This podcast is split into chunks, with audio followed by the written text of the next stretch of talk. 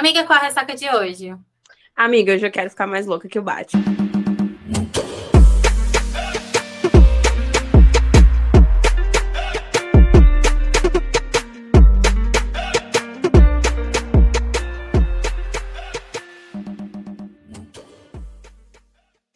Oi, eu sou a Manuela Estevão. Oi, eu sou a Nay Alves e esse é o seu Ressaca Literária, o podcast. Aê! Hoje temos uma presença que, olha, mais uma vez muito bem acompanhadas, que a gente só traz participações ilustres neste podcast. Bom, estamos aqui hoje com Natália Tchucailo, é o primeiro livro da gata, então estamos recebendo ela para falar sobre Benjamin, Diana e toda a, não só, eu não vou chamar de secundários, que eu acho assim, uma baixaria chamar que, a, aquele grupinho de secundários.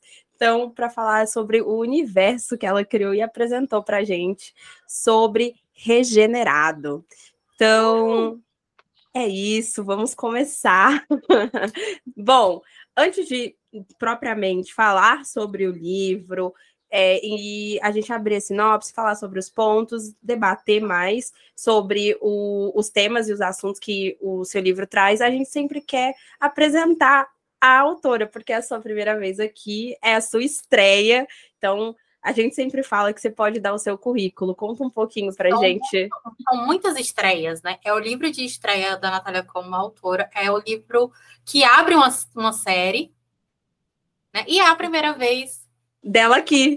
Não foi É. Exatamente. Então, Nath, conta, conta aqui um pouquinho pra gente como você entrou no mundo literário, como foi essa. Se você já lia muito. Assim, fala um pouco de você. Deu seu currículo, deu né? seu currículo de fato, falei um pouco de você, quem você é.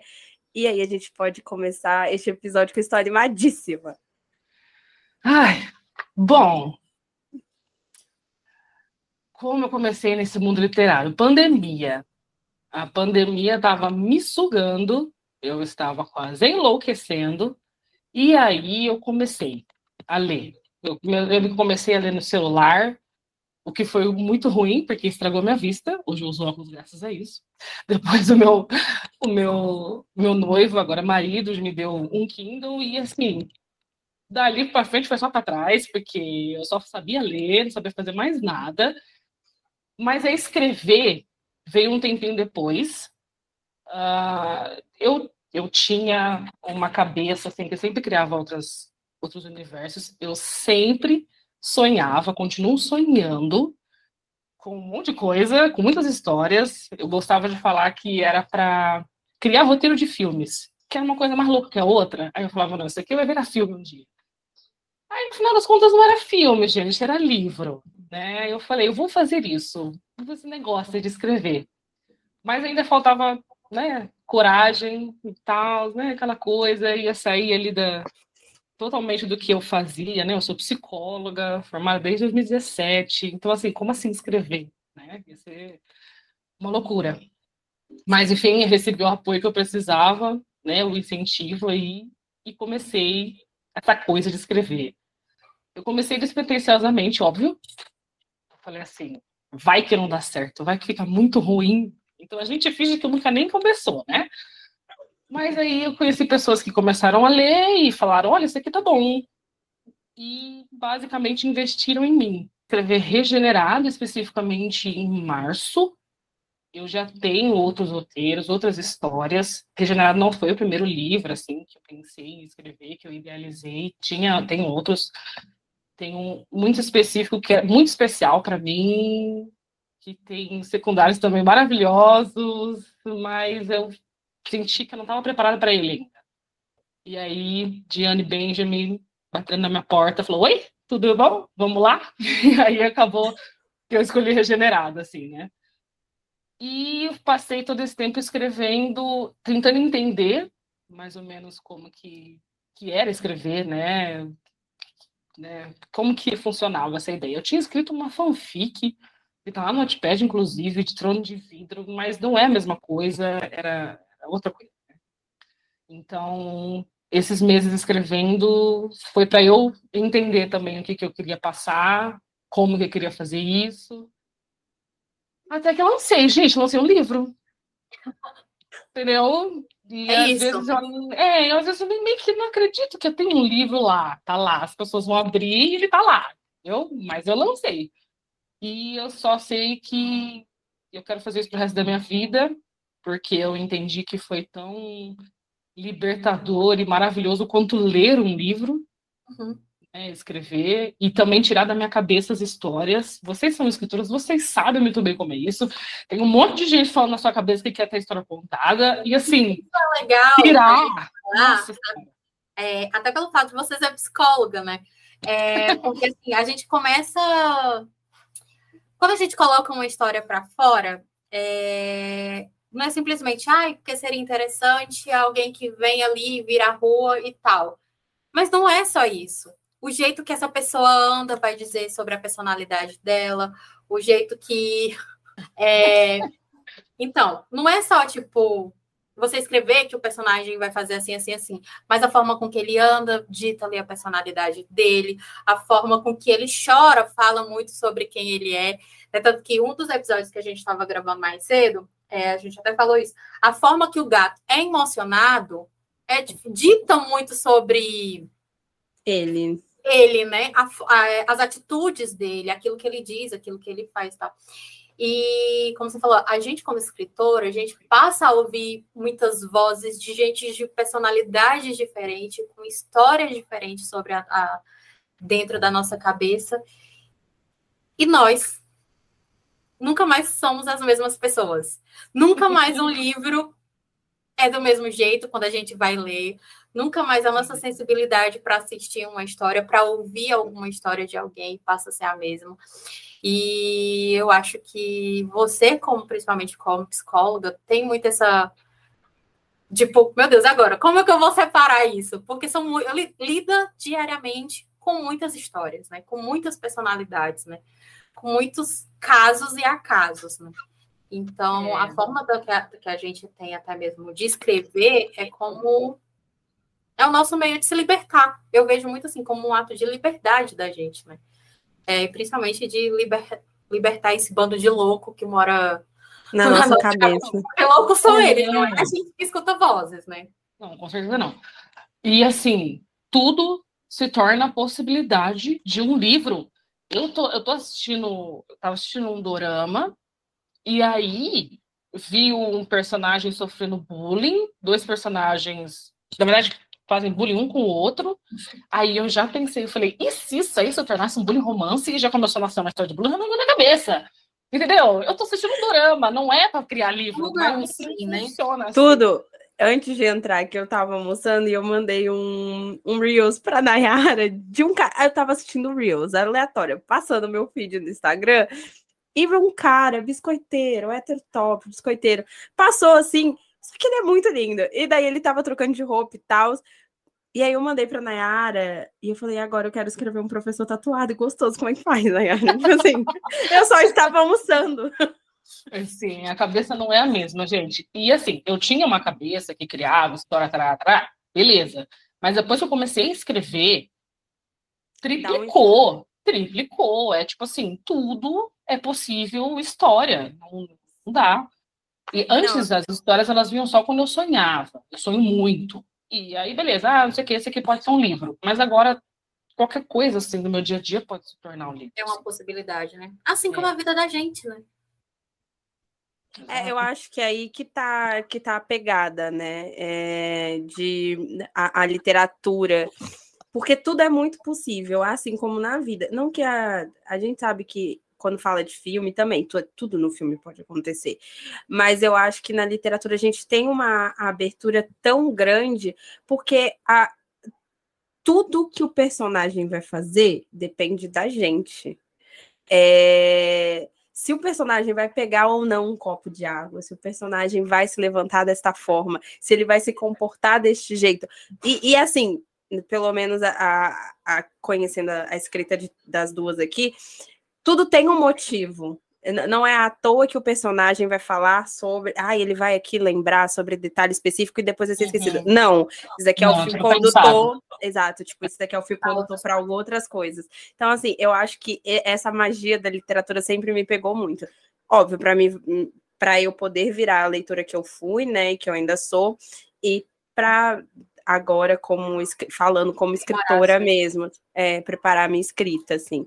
E, e, Nath, já vou emendar aqui na, na primeira pergunta, que é, quando você decidiu sentar para escrever né, o primeiro livro, você já, você falou que tinha roteiros e tal, você já sabia que a história ia se desenrolar exatamente, eu sempre faço essa pergunta porque eu acompanhei muito o processo da Nai, né, então ela, ela não mudou, mas a, conforme eu vi o processo dela, muita coisa ia acontecendo. Quando eu sentei para escrever o meu, a mesma coisa. Então eu sempre faço a pergunta: muita coisa mudou do quando o, o você sentou para idealizar e quando você fechou, você bateu o fim e falou: tá, pronto, tá feito. Como foi esse processo para você? É exatamente do jeito que você idealizou ou sofreu mudanças, alterações? Olha, a princípio, uh, eu achei que o livro fosse ser muito mais dramático. Quando eu sonhei. Ah, sim, amigo. Quando eu sonhei. Gente, eu sonhei com o prólogo. Eu sonhei com aquilo. Eu estava lá, eu estava lá com aquele prólogo, eu estava lá vivendo ali do lado de Ana. Porque assim, quando eu sonho, eu sou a pessoa de fora. Eu não faço parte da história. Você literalmente é o narrador off. Você é o narrador. Exato. Eu estou de fora ali, vendo Diana quase morrer. Aí, beleza. Aí eu sonhei com mais algumas outras partes do livro, o primeiro capítulo, Penélope, enfim, quase a no barraco. Eu sonhei com essas coisas, com o primeiro encontro deles, mas tudo, tudo foi o prólogo. Aí eu falei, meu Deus, isso aqui é muito triste. Esse livro vai ser uma tristeza descomunal. E depois, quando eu comecei a escrever, não foi assim. Os, os secundários começaram a aparecer mais. Aí começou a aparecer gente muito engraçada. E aí veio. É, não, é tudo muito engraçado. Aí veio uh, o Benjamin emocionado. Eu nem sabia que ele era emocionado desse jeito. Sabia que ele era uma pessoa muito boa, amável, tudo mais, mas daquele jeito, gente, pelo amor de Deus. Esse tipo de coisa mudou. Mas o roteiro em si, quando eu peguei para montar, coloquei as, os pontos importantes que tinham que estar no livro, que tinha que ser abordado para chegar até o fim X, não mudou muito. Regenerado foi um que eu tinha bastante coisa assim já pronta.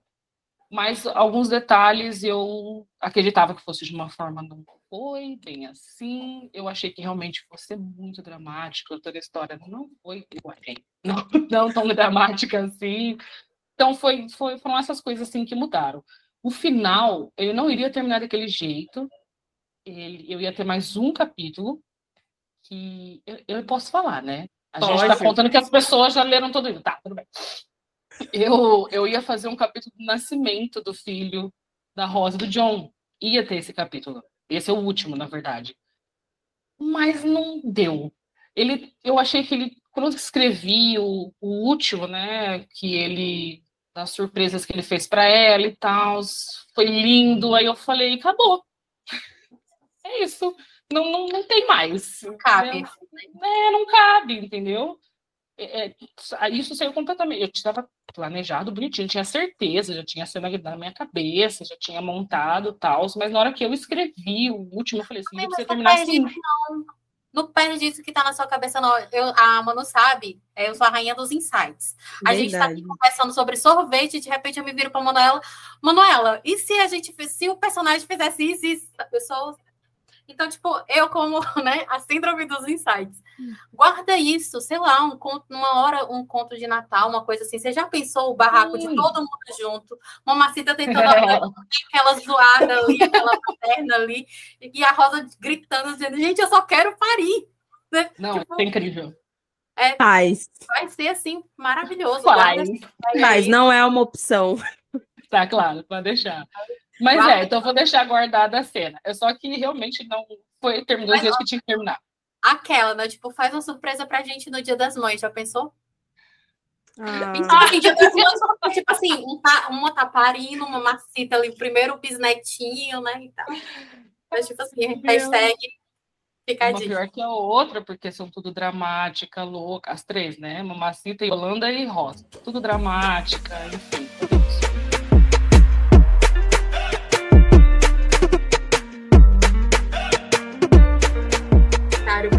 isso. para a gente sair desse começo do livro, é, quando a gente conheceu a Nath pessoalmente ali na, na, Bienal, né, em julho, é, eu tive a oportunidade de ler alguns capítulos iniciais.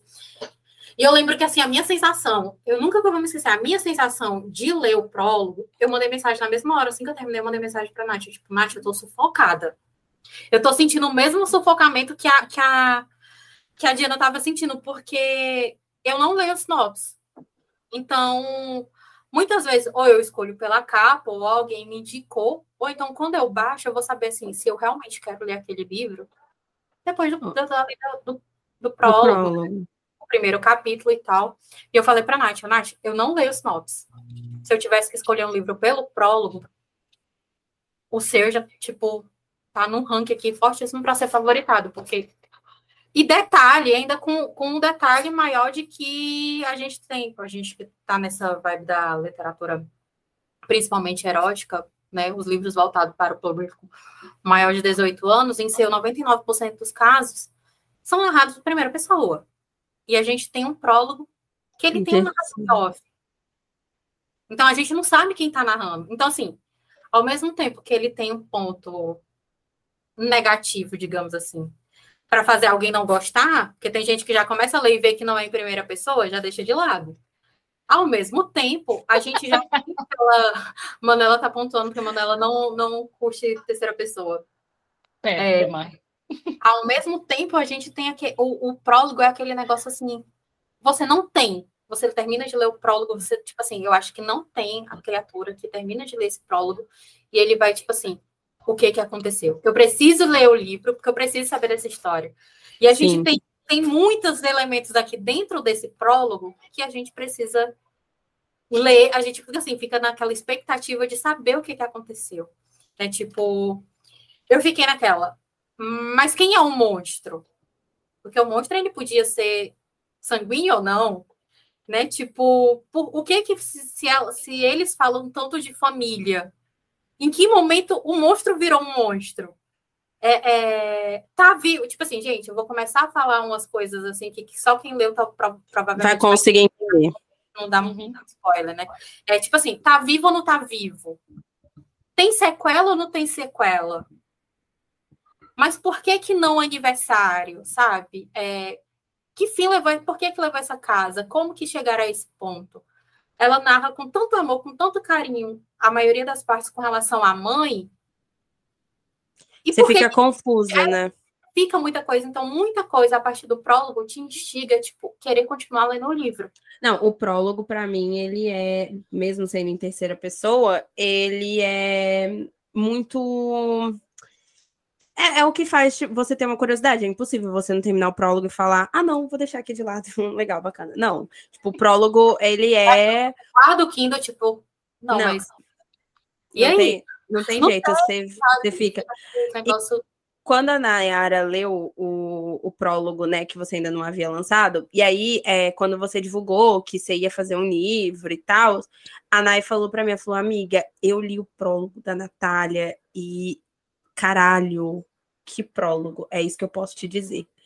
Aí eu fiquei, nossa. Então, assim, quando eu peguei o livro para ler, eu já sabia que eu ia encontrar uma porrada na, no, no prólogo. Já, já tinha, essa expectativa já tinha sido criada em mim, porque eu já sabia o que eu podia esperar. Então, assim, quando eu li, eu fiquei, meu Deus do céu, Nayara, o que que tá acontecendo? O próprio meme da, da Sônia Abrão, o que que tá acontecendo, gente?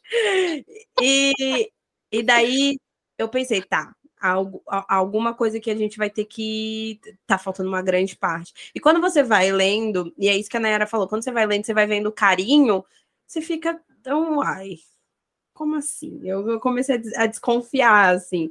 E aí a gente, eu, eu, porque eu li depois, né? Nayara terminou primeiro, e aí eu fiquei pensando assim: será que ela é confiável? Tipo, será que ela não tá com uma visão meio difusa do que aconteceu. Traumatizada. Né? Traumatizada, exatamente, sabe? E, mas ao decorrer do, do livro, isso você vai entendendo. E outra coisa, eu achei que os traumas que você trabalhou de, é, refletem muito na personalidade dela. Eu acho isso muito legal. Tipo, você vê que ela é uma pessoa que ela não confia com, com tanta facilidade, é, e isso vem muito causado exatamente por isso. E tudo então, se, isso que o Manu está falando se resume praticamente numa única frase que ela diz pro Ben, já lá para perto do, capítulo 40, que para mim é o melhor capítulo do livro, é, onde ela fala, quando ela até ele, ele espelha essa frase dela, né, que diz assim, ela foi traumatizada pelas pessoas que mais deveriam ter cuidado dela.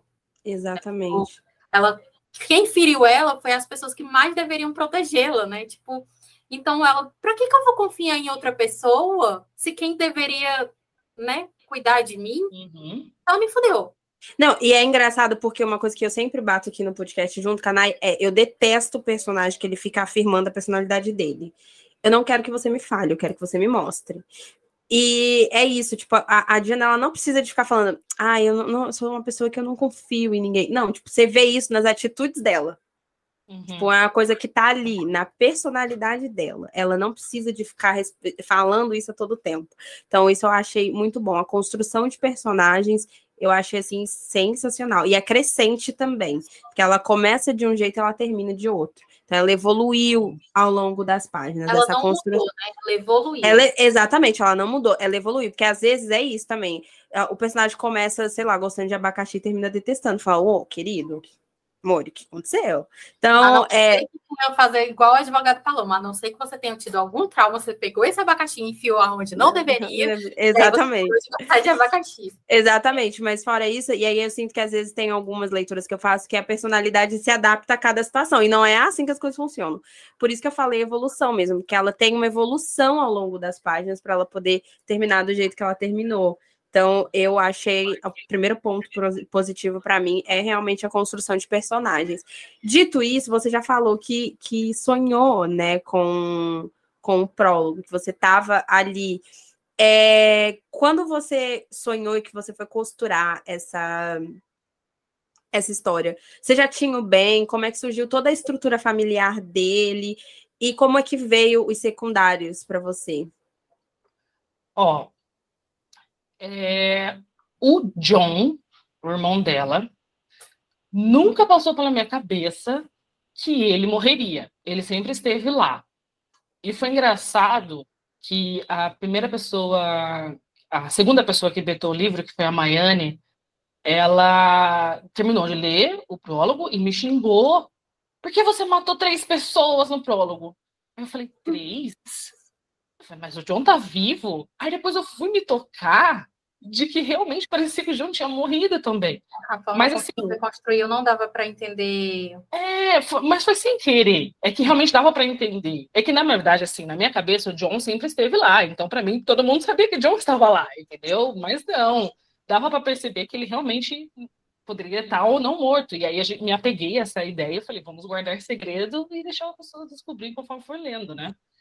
Mas John sempre esteve lá, Rosa grávida também, veio no sonho, não sei, né?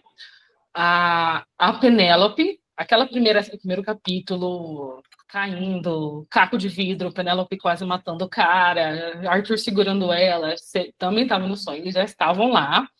O que veio para mim depois foi a Milene e a Yolanda. Mamacita também, né? Também fazia parte da história desde sempre. O que aconteceu? A, conforme foi vendo a história de Regenerado da minha cabeça, a segunda também começou a vir, e aí eu comecei a ver essa construção. A princípio, Penélope ia ter um monte de irmão, enfim, né? Ela ia meio que cuidar de todo mundo, mas aí não. Aí a terceira história, né, do, da trilogia, na né, terceira história veio, né, o enredo, o plot principal veio na minha cabeça, né? O personagem, o mocinho veio e me falou algumas coisas assim. E aí Milene já meio que já estava ali, ela só ia ser mais nova, acabou que mudou, coloquei a Milene adulta e, e ela entrou.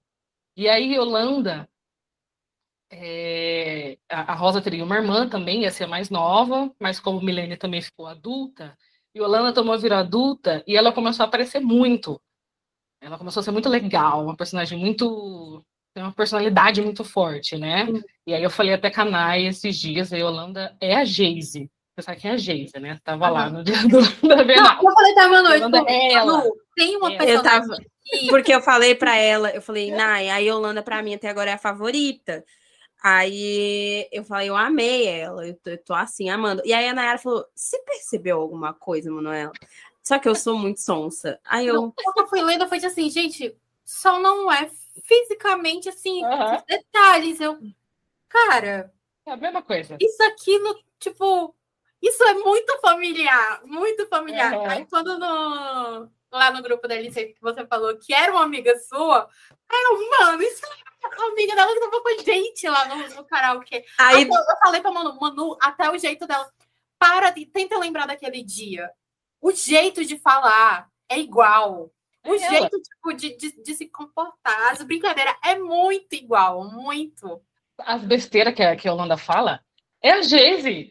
Tudo com conotação sexual. É a Geise, entendeu? Ela é a Manuela, Geise. eu falei pra Manuela, a Manuela, amiga, como que você pegou esse detalhe? Porque eu não, peguei. eu não peguei. E, mas aí eu também tava muito doida no dia do karaokê, né? Eu não lembro de nada. Nossa, Eu tava bem. eu tava muito bêbada.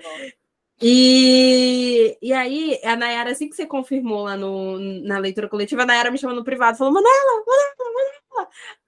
A, a, a Yolanda é a gente. Aí eu fiquei, meu Deus do céu. Ela é. Manuela, E, como e que eu não começou percebi? a aparecer, e ela começou, ela se tornou um secundário, assim, porque Yolanda ia ser só, tipo, um secundário secundário, pessoa que aparece vez Quase ou outra, terciário. lá no fundo, é, lá no fundo, assim, Uma homenagem mesmo que você ia colocar. É, mas não, ela é muito legal, entendeu? Ela é muito legal, e, aí, assim, a maioria das vezes, quando eu idealizava, tipo, um- uma cena com as amigas, ia ser as três, ia ser... a- a, A bebê, da, da trilogia, né? A, hum, a a bebê, bebê, Diana e a Penélope. Mas não, Yolanda tá todas, entendeu? Porque ela é muito legal. Não, é tanto que eu acho que foi isso que eu fui. Tipo, como você vai fazer isso aqui? Porque é uma trilogia, mas a conta não bate, porque a gente quer as quatro. Não, Né? quando, Deixa essa conta pra nós. quando a Nay falou, porque eu pensei assim, ah, vai ter livro de todas. Aí a Nayara, mas não é uma trilogia. Aí eu, como assim? A conta já começou.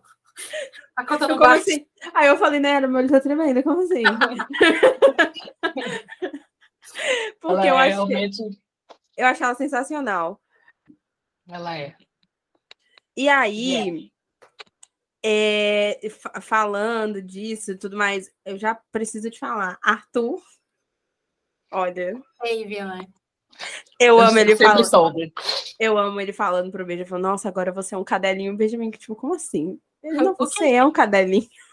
Ah, A gente sabe. sabe? E eu fico, nossa, Arthur, você tá traduzindo tudo que eu quero dizer, você é sensacional. Eu acho ele assim. Ó, você falou uma coisa importantíssima.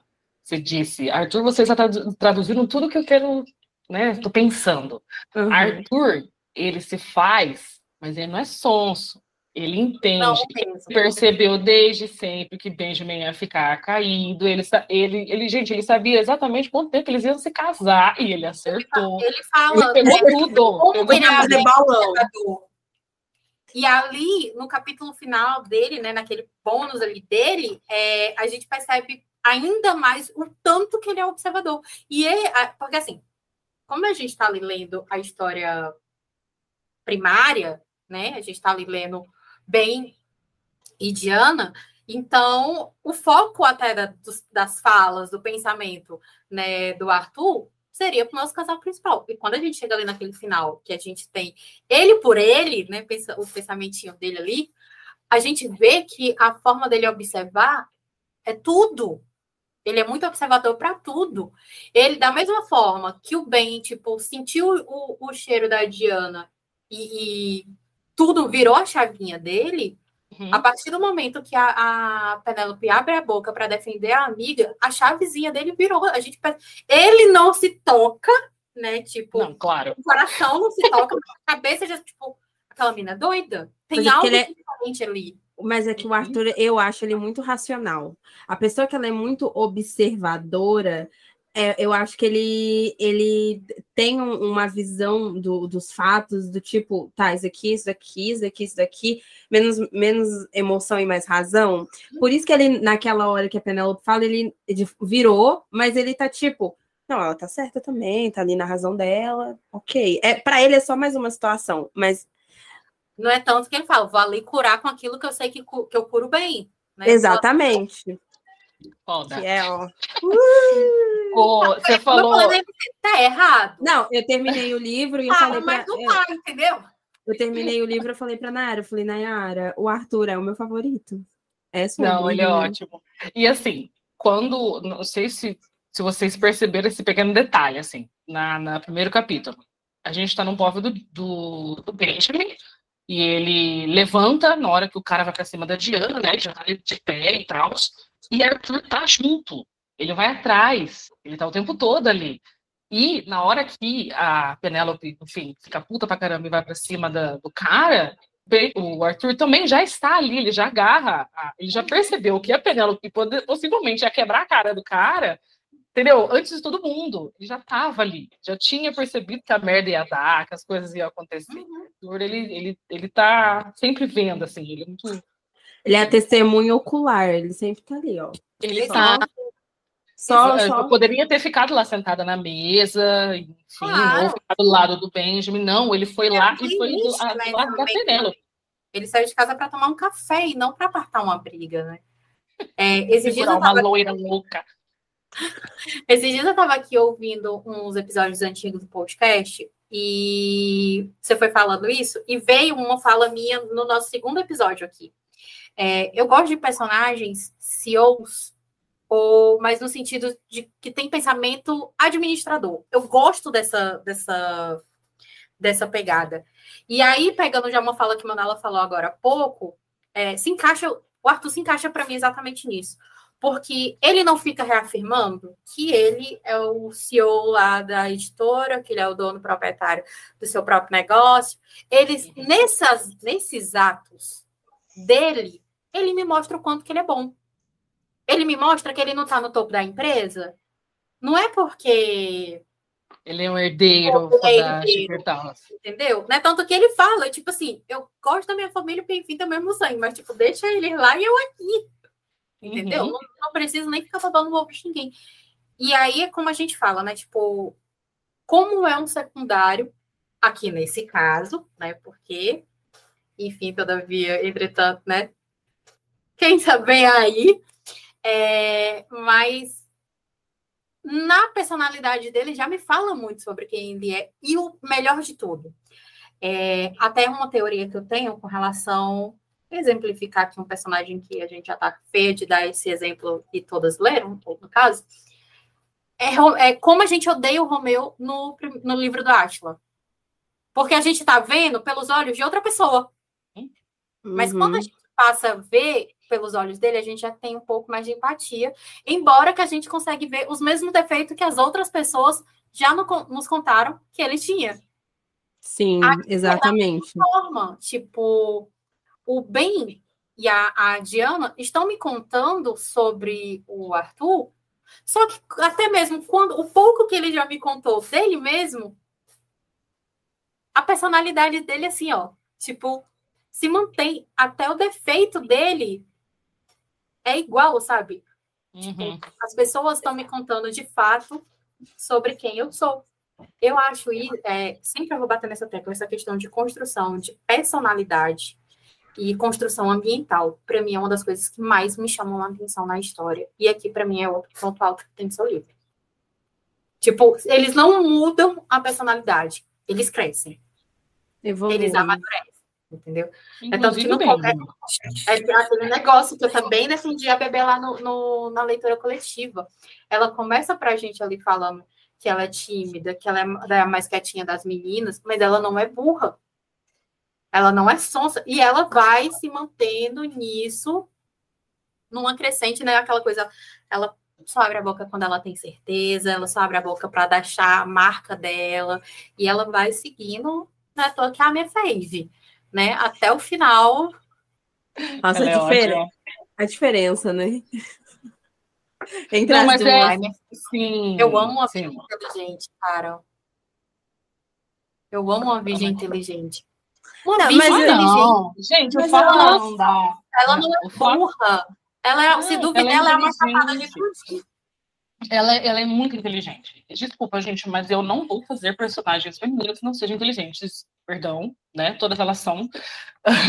mas a, a, a timidez, ela não, não tem nenhuma relação com inteligência, com o cognitivo. A pessoa é social. A pessoa é mais reservada, às vezes tem vergonha de certas coisas, né? No caso da, da Milena, ela cora, fica toda vermelha, ela é desse jeito mesmo, mas ela também é, observa as pessoas, entende, ela é uma pessoa forte, ela. Eu não posso falar muita coisa, mas ela, ela é como o Benjamin, ela é como Benjamin para a Diana, para o mocinho dela.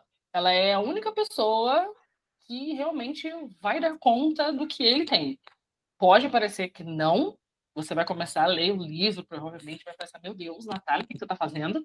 Mas ela é a única pessoa que realmente tem o, o pé no chão o suficiente para entender a cabeça do mocinho dela, quando ele vier aí, sabe? Uhum. E assim, eu gosto muito da Milene. Ela não aparece muito, até mesmo porque ela não quer aparecer muito. Né? Ela, como você falou, ela aparece nos momentos que ela tem que aparecer e vai lá e, e faz o dela, entendeu? Mestre dos magos, vem, resolve. Isso, e vai lá voltar a ler, né? Porque ela lê. Ela vai lá e volta a ler. Mas, a... mas, ela, mas ela tem a personalidade dela, assim. E, e é uma das coisas que eu estou muito ansiosa para para entender melhor, para conhecer também quando eu estiver escrevendo, que é a personalidade da Milene. Ela é ótima, gente. Eu sei. Por isso que ela é minha fave. Não é à toa. Olha, minha fave, eu amo a Diana muito, de tudo no meu coração, mas a Penélope e eu temos um negócio. Temos um Gente, então negócio. assim, totalmente o que aconteceu aqui? Que é Milene, Penélope e Yolanda. uma, e é sobre. Que vai... Não, mas eu super entendo, porque a minha personagem é, principal do meu primeiro livro, que é a Kennedy, eu amo ela. Ela é incrível, ela é maravilhosa. Eu não tenho palavras para dizer o quanto ela é incrível, mas ela não é minha fave. Eu fico com dor no coração, entendeu? Diana, eu te amo. Quando tipo, Não estiver na próxima, na, digamos assim, na próxima turma, né, na próxima série, no próximo livro, aí você vai ficar, meu Deus, será que eu estou sendo uma mãe ruim por estar privilegiando, gostando mais desse daqui do que dos outros? É, mas tem um motivo. Tem sempre um motivo pra gente ter o fave, não tem? E Tem. Penélope tem um motivo. Eu conheço, assim, eu a a dor da Penélope, ela vai ser um pouco diferente, vai ser mostrada diferente do que como foi para Diana. A Diana no prólogo, a gente já sabe tudo o que aconteceu, né? Uhum. E já imagina o que, que pode acontecer, enfim. Da Penélope não. A Penélope vai ser diferente. O que a gente sabe da Penélope? A gente sabe que ela é corna do vagabundo do, noivo, do ex-noivo dela. Sabemos disso. A gente tem, mas tem muito, muito mais por trás disso, assim, sabe? E eu sei, entendeu? E aí eu me compadeço, eu não consigo. Essa, essa, ela assim, no final do bônus, ela foi babaca. Gente, ela foi babaca, ela foi, mas eu tenho todos os panos existentes na face dessa terra para passar para ela, porque eu sei o que aconteceu, eu entendo o porquê que ela fez aquilo, o que o Arthur causa nela, né? Porque, sabe? Porque assim, não sei se vocês perceberam, na hora que o Arthur tá narrando, ele fala. é, ela deu um fora, enfim, né? Gentilmente, educadamente, de todos os caras que tentaram alguma coisa com ela na festa. Porém, com o Arthur, não.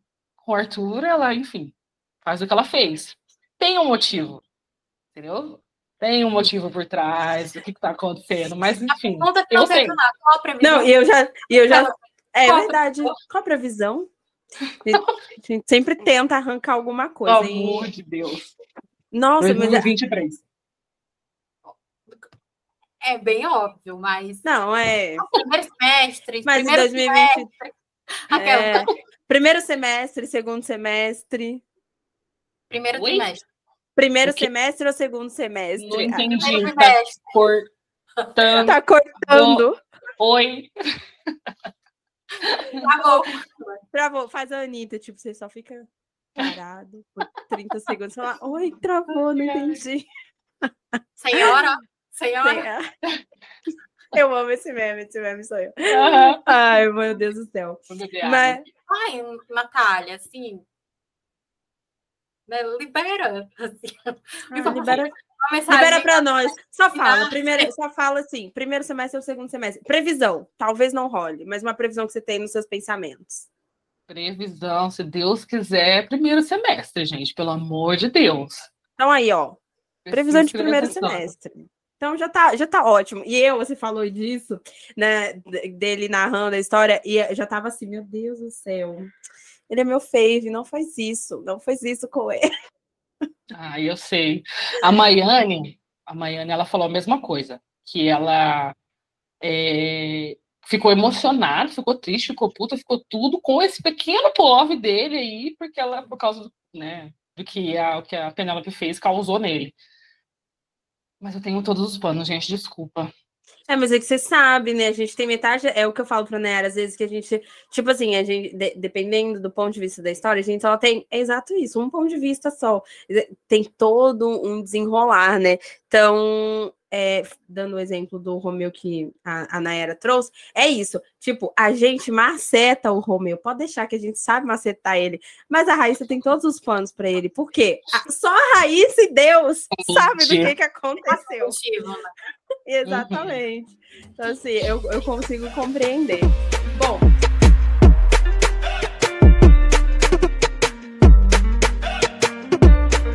Falando um pouco mais até da temática do livro, eu queria abordar aqui um tema que eu achei muito legal, que na verdade não é um tema, mas você- ó, acho que não teria como ser diferente você, em alguns pontos, falar sobre isso, que é a representatividade que teu livro traz né? Falar sobre. é, não vou falar quebrar padrão, porque assim, 2022, mas a gente ainda precisa falar sobre representatividade. Eu acho que teu livro traz muito isso, assim. Quando você começou a escrever, idealizou, com certeza eu acho que isso já tinha na, na tua mente do que teus protagonistas seriam negros e, e, e como foi para você escrever? Porque eu tô perguntando isso porque eu vi o seu texto quando você colocou o fim na história. E eu fiquei muito emocionada com o teu post. Eu lembro que eu até comentei, e porque aquilo é realmente uma coisa que eu não posso falar porque eu nunca vou viver, mas assim, eu me empatizo e, e fico pensando nisso, assim. Então, eu e a Nayara, a gente até comentou sobre isso no off da, da representatividade, de ter protagonistas negros e trazer isso mais, assim. Então, quando você sentou para escrever, você já sabia, você queria tratar isso? Co- como foi para você mesmo, como uma mulher negra, e, e colocar a, a tua cultura, a, a- a tua vivência como protagonista aqui na história? Olha, quando eu decidi escrever, que eu estava pensando em qual livro eu ia escrever, né? ah, eu falei que nada mais faria sentido, nada, nada faria mais sentido do que ser um casal negro. Porque eu tenho histórias, muitas histórias com personagens negros, personagens é, inter, é, interracial, né? Relação interracial e tal. Mas eu, eu senti que eu precisava começar desse jeito, né? E aí foi quando Benjamin e Diana, né, vieram aí. Mas eu fiz porque fazia sentido, né? Não foi um esforço eu Uhum. colocar. Eu lembro que eu estava escrevendo e em algum momento é, o Benjamin chamou a Diana de pretinha, né? Tipo, de um apelidinho, tal, não sei o quê. E aí eu pensei se faria sentido. Falei, ah, será que alguém vai achar estranho colocar uma coisa dessa?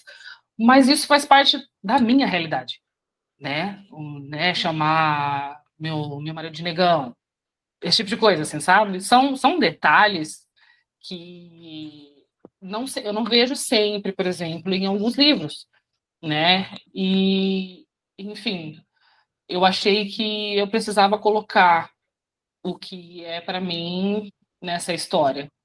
E com relação ao racismo, né, a, a, aquela, aquelas partes, né, que teve, eu, eu tinha uma, isso também fazia parte do roteiro, mas eu fiquei na dúvida se eu abordava ou não quando chegou na, na parte de escrever. Eu lembro que eu levei para terapia e aí eu expliquei, falei, eu gostaria de colocar porque é a realidade, né? Vamos colocar a realidade. Meu livro ele não é um livro que sai, que tem muitas muitas peripécias e coisas uh, elaboradas. Não, é um livro real. Um médico, uma assistente social, trabalha no hospital, sei que, não tem nada muito.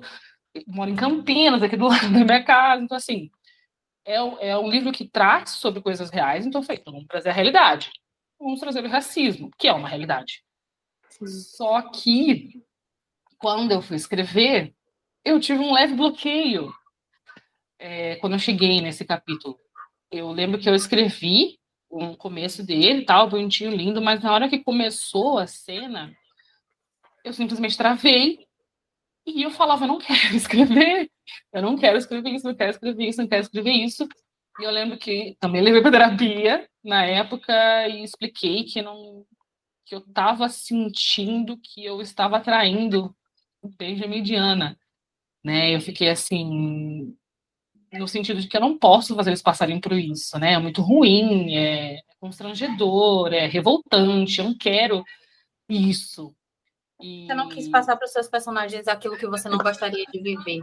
Não, Exato. Entendeu? E assim, não foi uma, não foi nem uma coisa explícita, né? Foi uma coisa mais velada. O cara não chegou e xingou, acusou, falou alguma coisa, né, mais ofensiva, mas foi uma é o que normal, normalmente acontece. É uma coisa um pouco mais silenciosa, né? Insinua uma coisa aqui, outra ali, mas você sabe que é racista e tal.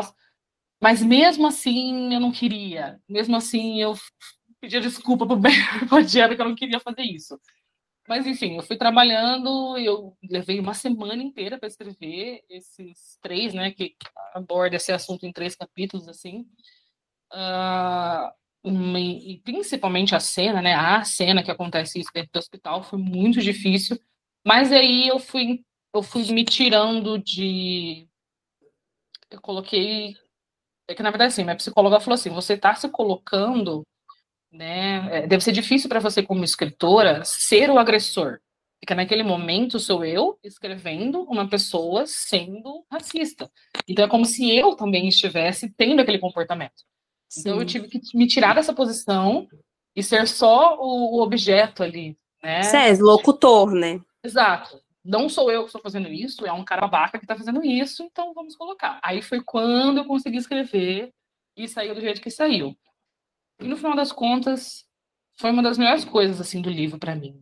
Né? Eu consegui fazer o que eu queria fazer. Consegui retratar a realidade de uma forma mais consciente, menos agressiva, não, precisa, não precisava de uma coisa muito agressiva, mas é porque normalmente é desse jeito. E aí é uma das coisas que eu me orgulho no livro, assim, sabe? Que eu consegui passar a mensagem que eu queria passar, pelo menos na, ao meu ponto de vista, assim.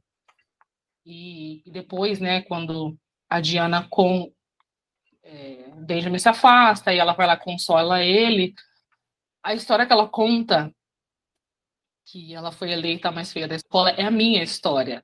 Eu fui eleita mais feia da sala quando tinha uns 9, 10 anos, assim, várias vezes durante uns bons três anos, assim. Nossa, uh, que... E aconteceu várias vezes durante o ano. Só que diferente da Diana, eu não contei para ninguém.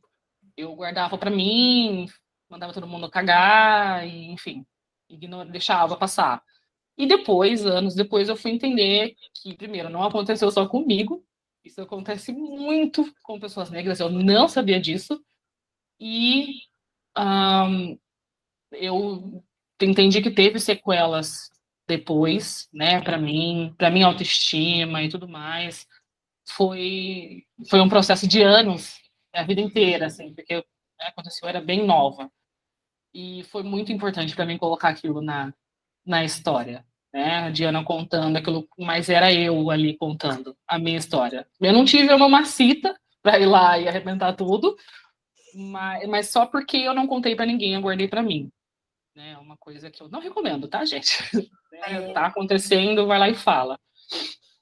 É como você tá falando, você falou da cena inicialmente, né? É, não deixa de ser assim um, um racismo velado. É, e aí uma coisa veio na minha, tipo assim, a palavra piscou assim na minha cabeça, tipo atitudes. É, quantas e quantas vezes nós, eu falo como uma pessoa branca, é, a gente acaba cometendo o racismo Isso. nas nossas atitudes sem nem se tocar, assim, sabe? Sem nem ter uma noção.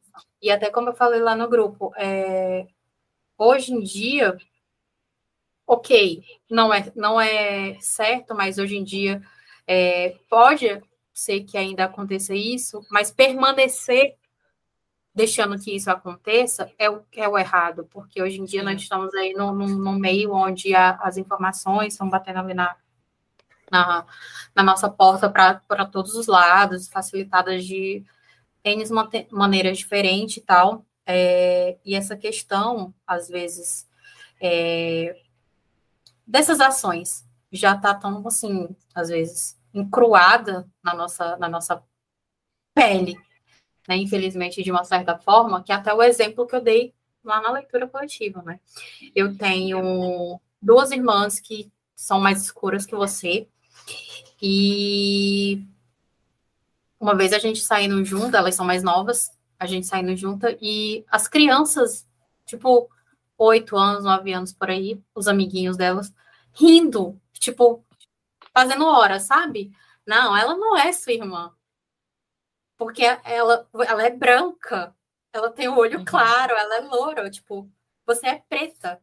Olha o seu cabelo, seu cabelo não é igual ao dela. E sabe? E a minha própria irmã falou, tipo, criança. Uhum. E eu, eu, fiquei, eu fiquei muito incomodada com isso. Letícia, você não pode deixar as pessoas. Porque você, o meu pai, é, é, eu sou muito igual ao meu pai. Meu pai também, tipo, meu pai ainda é mais branqueiro, daqueles que fica assim, rosado, sabe? É, uhum. Tem alguma alteração. Você não pode falar, você fala para ele, ó, oh, meu pai. É genética isso, não é. E pelo contrário, a sua genética é mais forte do que a minha. Tipo, óbvio, se sua mãe é, é escura e meu pai, né, tipo, é branco, óbvio que você, tipo, a sua genética é mais, sua, você, não, você não tá entendendo, sua genética é melhor, caramba. Né? Olha aqui a minha pele toda manchada, toda coisada, olha para você, você não vai ter isso aqui, sabe quando? Nunca. Sabe? Sua pele é saudável, a minha não é. Sim. Você tá entendendo? E, tipo, assim, isso é... Meu povo não é saudável. Mas, mas, não, e isso que a sua irmã passa, muitas pessoas passam de aceitar, né? Mesmo que aconteça com você. De fazer, ah, tá bom, sabe? Não, vamos lá, vamos conversar, senta aqui, sabe? de, de confrontar mesmo. Uhum. Mas é porque durante. Quando ela tá as... choro. É... Eu detesto falar sobre racismo, eu odeio. Durante o decorrer da, da construção da sociedade, né, por motivos racistas, a gente aprendeu a se manter calado e que esse era é, isso era para a gente fazer, era para a gente aceitar as outras coisas e entender que é exatamente o contrário que a gente tem que fazer e que a gente tem que confrontar e, e achar um problema na, na, numa frase, numa fala como essa, demora, né, para algumas pessoas. Acho que a geração, eu tenho 28 anos, né, mas temos aí pessoas de 17, 18 anos, assim, pode ser que agora elas estejam um pouco mais conscientes de quem elas são e de como elas precisam agir a respeito disso.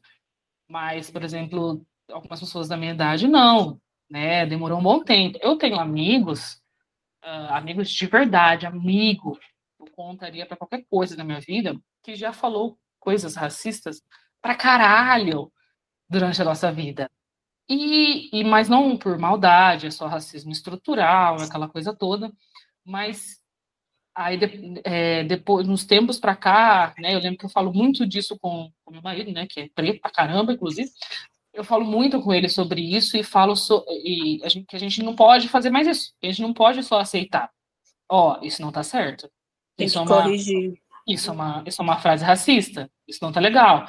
Porque, né, diferente do que aconteceu no livro, algumas pessoas realmente falam porque, enfim, né, foram criadas dessa forma e foram ouvindo aí a vida toda. Mas hoje em dia a gente não pode mais fazer, deixar isso acontecer. É, nas coisas mais sérias, das coisas que às vezes uh, não são tão levadas a sério, mas que né, precisa ser levado em consideração. Por exemplo, criado mudo.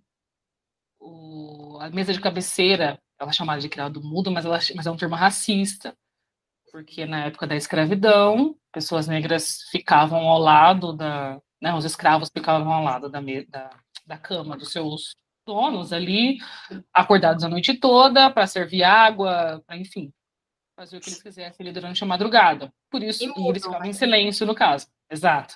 Por isso que se chama né, a criado mudo. Mas é uma é uma coisa é, é um termo racista e que eu tenho que pensar para não falar, falar mesa de cabeceira, né, para trabalhar eu mesma para não ficar reproduzindo mais esse tipo de coisa, né? E, e eu acho isso importante. Acho muito importante. Porque, né, se a gente não, não valoriza as coisas pequenas, quem dirá as coisas grandes? É que nem o, o... Mano, até ficou fazendo hora, é... porque volta e meia me dá uma doidura e eu leio, tipo, uns livros meio é...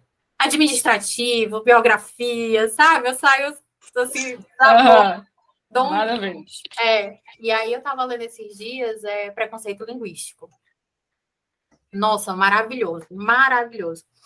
E aí o, o, autor abordando o fato como até mesmo a nossa própria língua portuguesa, de uma certa forma, ela é preconceituosa, né? Então, como, por exemplo, a história do Denegri.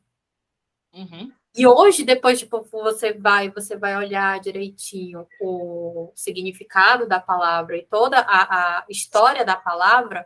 Vou pegar gente... um papel aqui, já vou é, todo o significado da palavra, é, cara, a gente tem que parar, tipo, 30 segundos antes de terminar a frase, porque quase não há outra palavra, um substantivo que, que seja para aquele significado, sabe?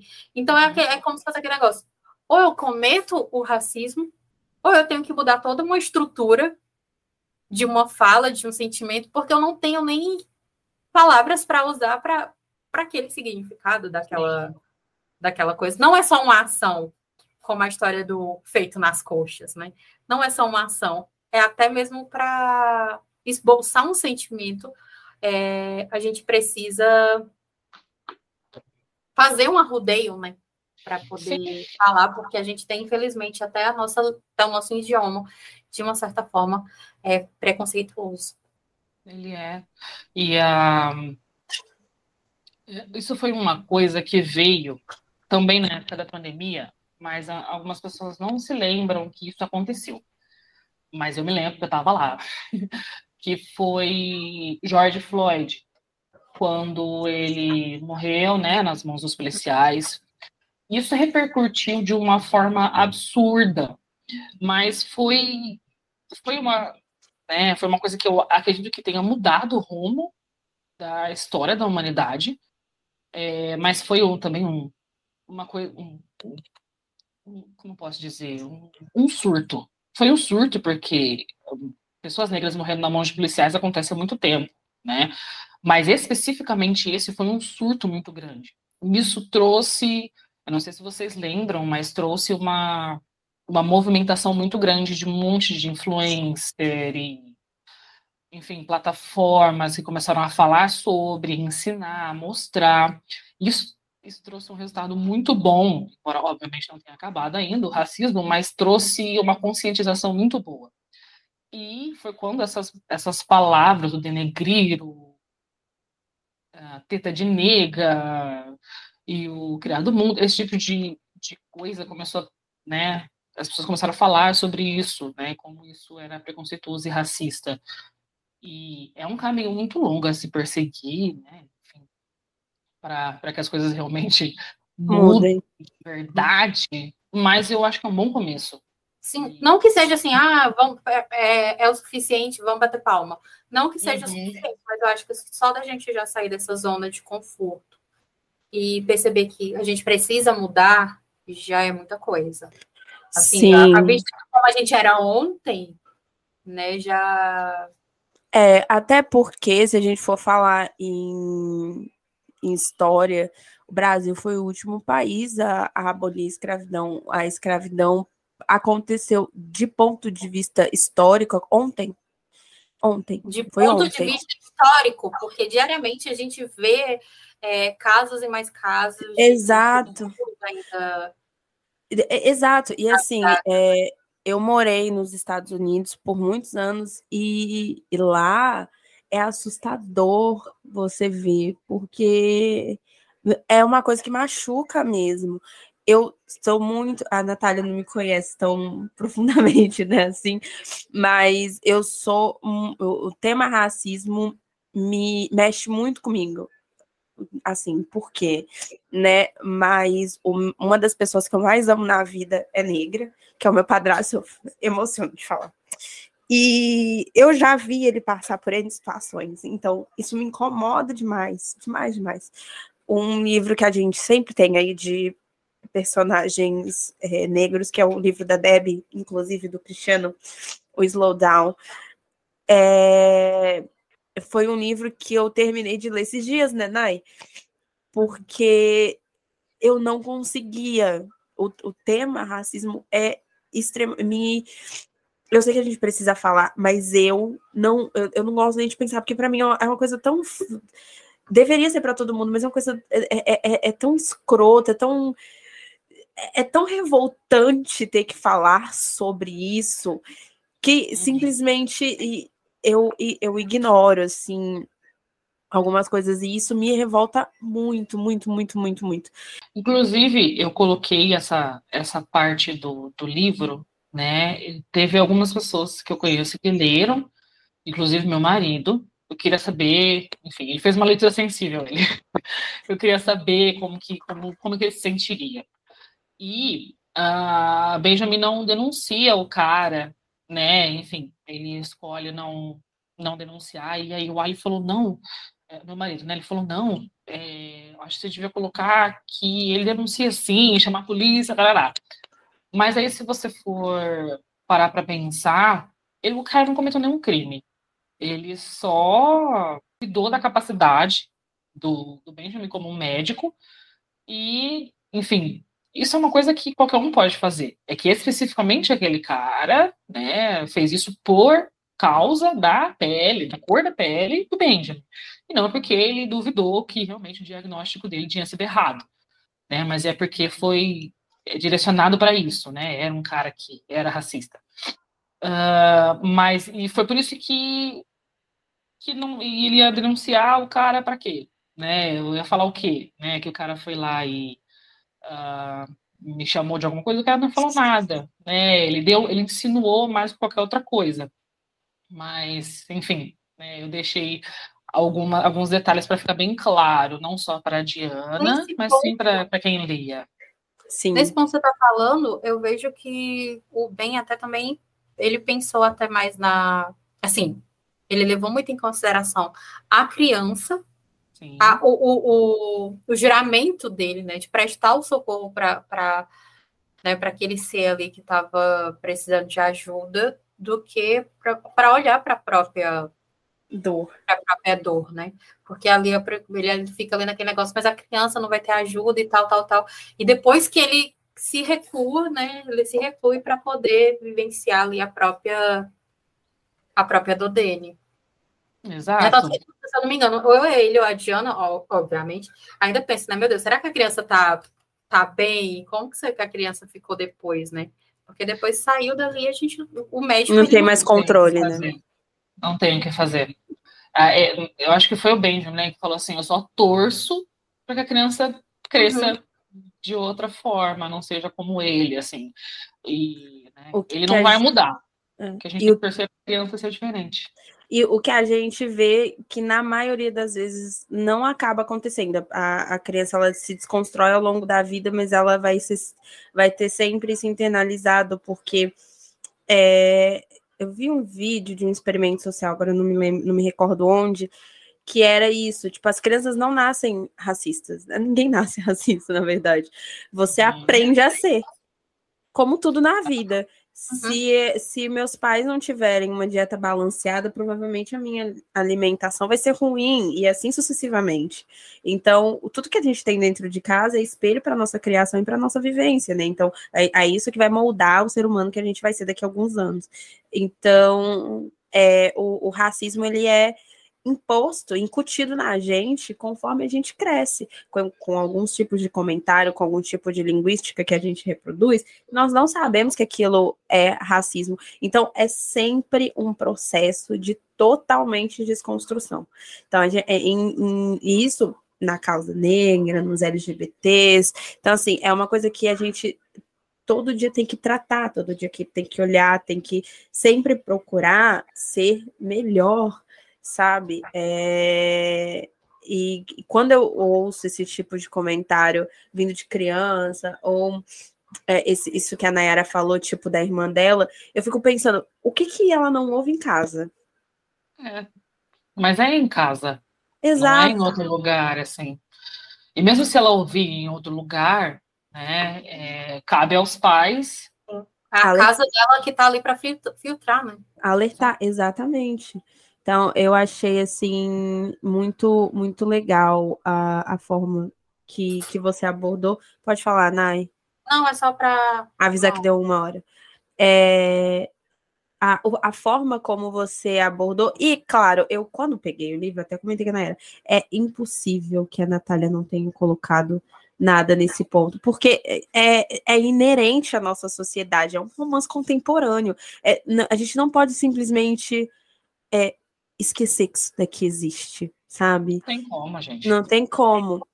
É, eu vou até dar um exemplo de um livro que, bom, né, foi comprado aí recentemente e 300 e outras questões de uma autora muito famosa que é, é uma fantasia que a menina volta lá para os anos, não sei das quantas, e a autora ela simplesmente ignorou todo a, a, questão que ela volta para o passado, então naquele passado existia, estava tendo ainda escravidão, e ela simplesmente resolveu ignorar esse ponto da história. E, e, e aí ela, ai gente, é fantasia. Ah, você, eu resolvi ignorar porque não queria falar sobre isso no meu livro. Eu falo senhora, tipo assim, todos os personagens na volta do passado são brancos, não existe, é um mundo incrível e maravilhoso. Ok, que legal. A gente queria que tivesse sido dessa forma, mas não foi. Mas não foi. Então, você, já que você vai abordar isso, aborda direito. Então. É, Exato. Exa é, e aí eu fico revoltada com esse tipo de coisa.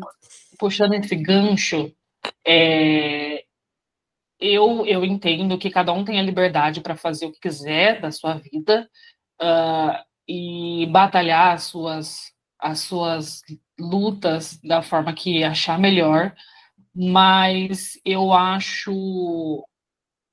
Às vezes eu, eu me questiono de algumas autoras não colocar ou simplesmente não escrever nenhum personagem negro sendo negra. Eu sei que não é uma obrigação, você, como eu disse, você faz o que você quiser, você tem liberdade de fazer o que você quiser, isso não quer dizer que você seja ruim ou algo do tipo.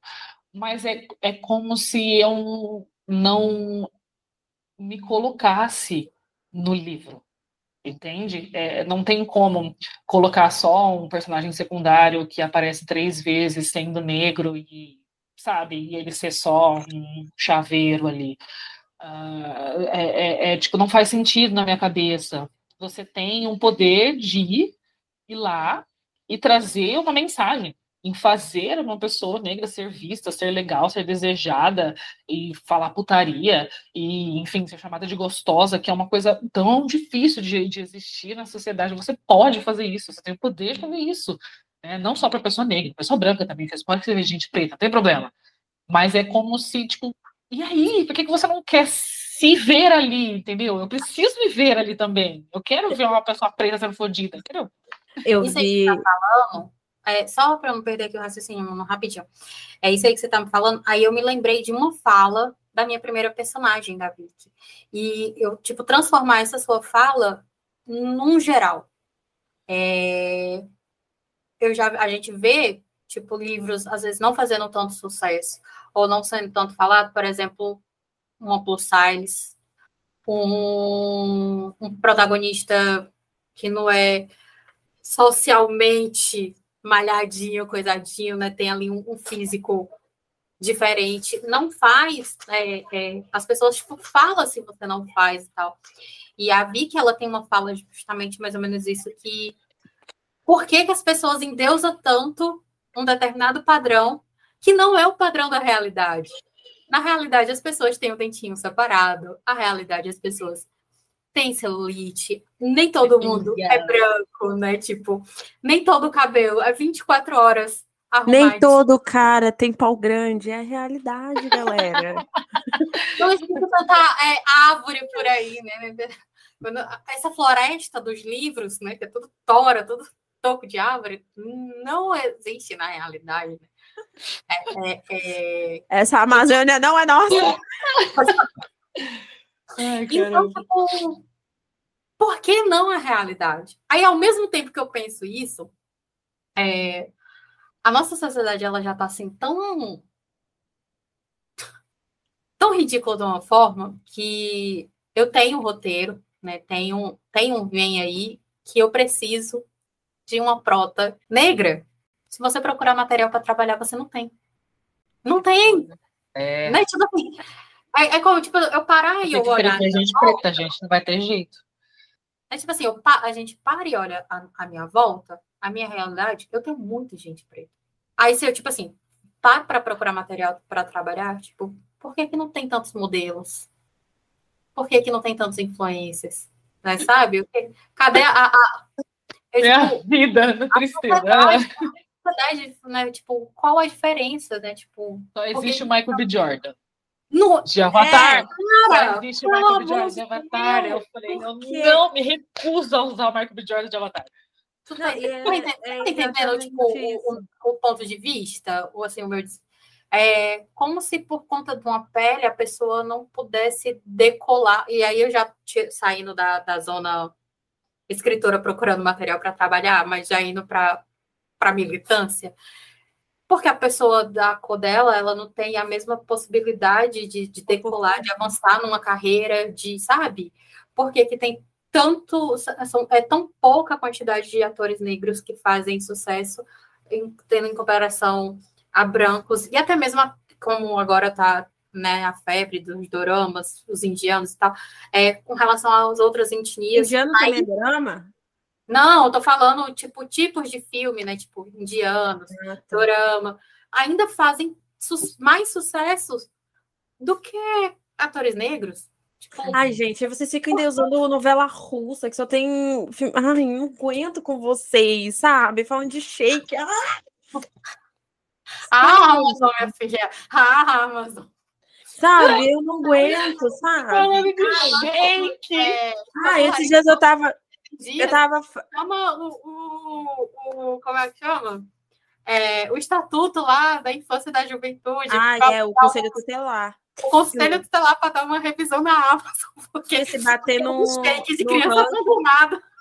Acabou, todo mundo preso. Não, é eu. Não, amiga. Não, a gente tá falando. É, a gente tá, é... tá bombando.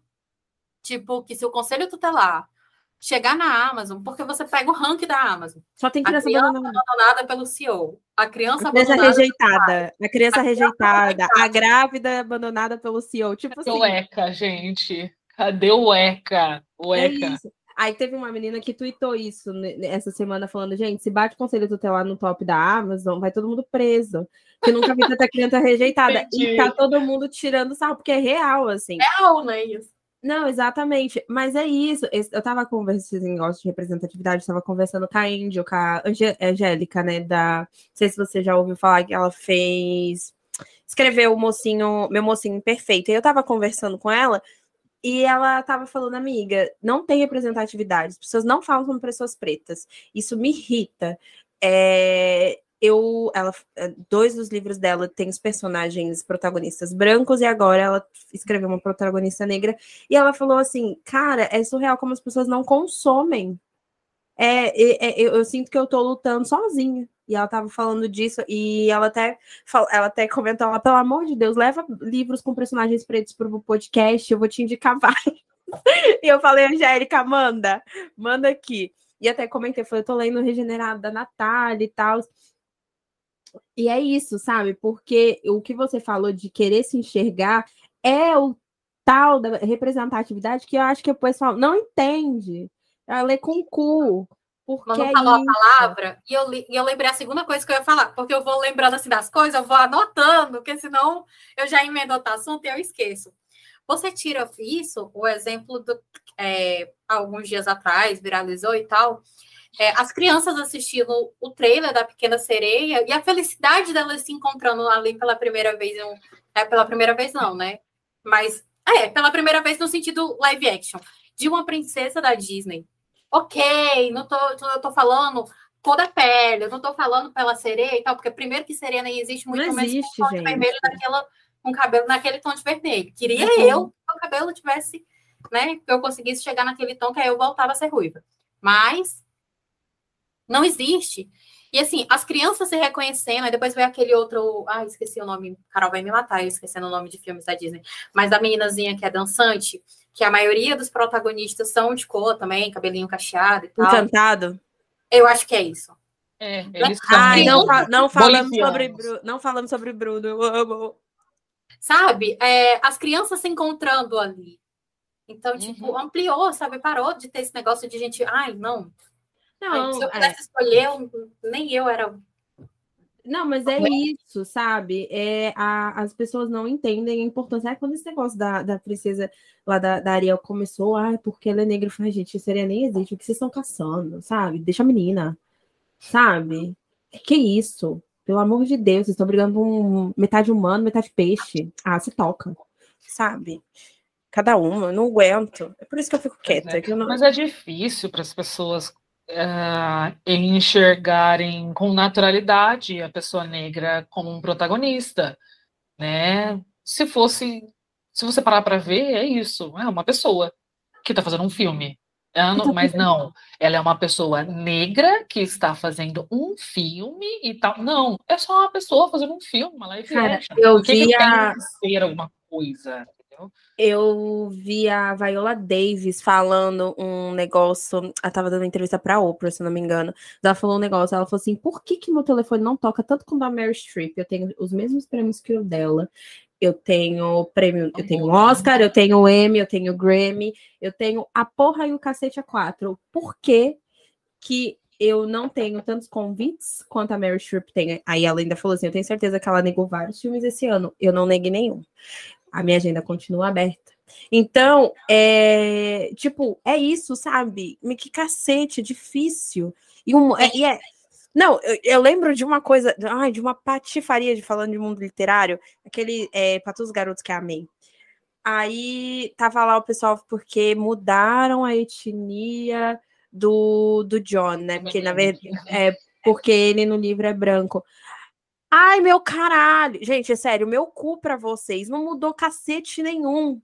Ela no livro, ela mal descreve aquele personagem sabe? Deixa o, o menino, a Netflix quis lá, ó, a Netflix que, querendo. É, Mas isso sempre aconteceu, isso sempre aconteceu. Ó, na, na peça de teatro do, do Harry Potter lá, da criança, sei lá o quê, a Hermione era negra.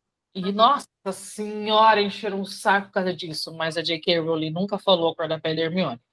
Aí Uh, teve também Mas agora. Também branca, né? Não, é. Aí agora teve o Senhor dos Anéis. Aí um elfo. Ai, o eu elfo principal é tão... preto também. Aí falaram que nunca que o Tolkien ia escrever. Gente, elfo não existe, o Nerdola. Não existe. Entendeu? É tipo assim, vai, ter, vai ser sempre um problema. Porque vai, aí, ser, vai ter sempre aquela, isso. Aquela que eu não sabia, mas é, eu já tinha visto a cena e tinha achado interessante, óbvio, Mas esses dias eu vi um Reels, um desses recortes de podcast que o Lázaro Ramos foi, e ele falou que, na verdade, é um poema que ele leu, e ele disse que, enquanto eles estavam gravando o Paió, ele ligou para o diretor lá do filme, ele, ó, deixa eu ler uma coisa aqui para você. E ele leu o poema pro cara, e pro diretor, e ele falou, o que, que você quer fazer? Ele, eu posso fazer? Você me dá a carta branca para mudar a cena? Ele, confia em você, vai lá e faz. Ele não, tipo assim, só o diretor sabia.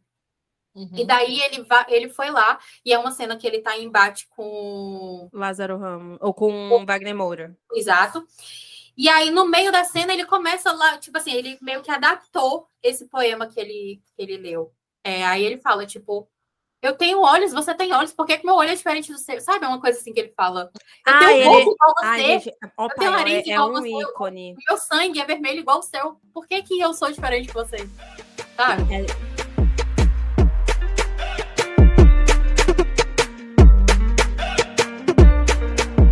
Cara, agora vamos falar. Não que o restante do livro não nos interessasse, mas vamos falar daquilo que, como boa leitora safada, nos interessa. Olha. Puta Baixaria. Bem, bem fudendo é um acontecimento. Bem fudendo em cima de uma mesa.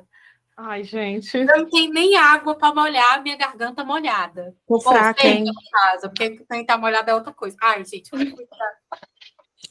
Tô fraca, tô fraca. Vocês gostaram, gente? Amiga. É muito difícil escrever Roche, pelo Olha. amor de Deus. Ai, nossa, para você foi facílimo, pelo amor de Deus.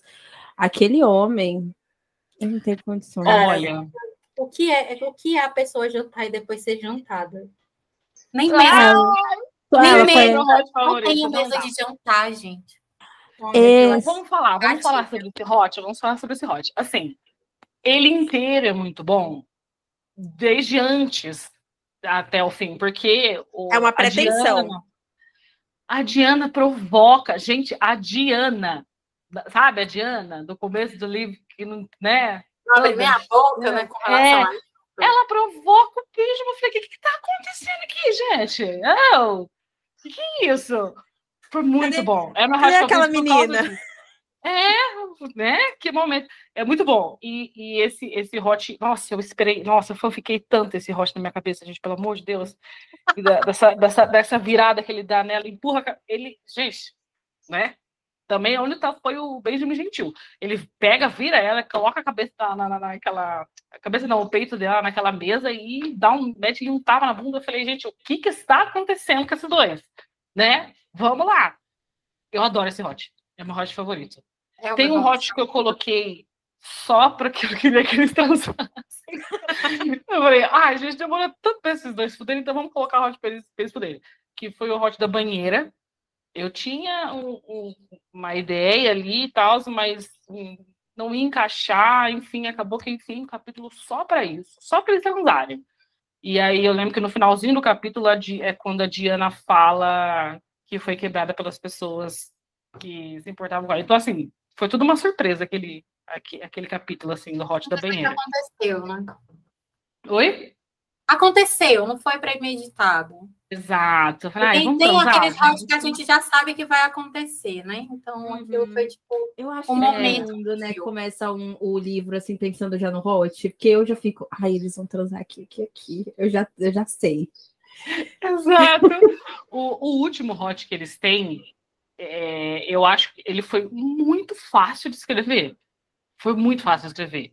Porque é muito difícil escrever hot, desculpa, mas muita coisa acontecendo, muita coisa sentindo, muita coisa fazendo, muita coisa vendo. É muita coisa, você tem que narrar é tudo, nem, é muito difícil.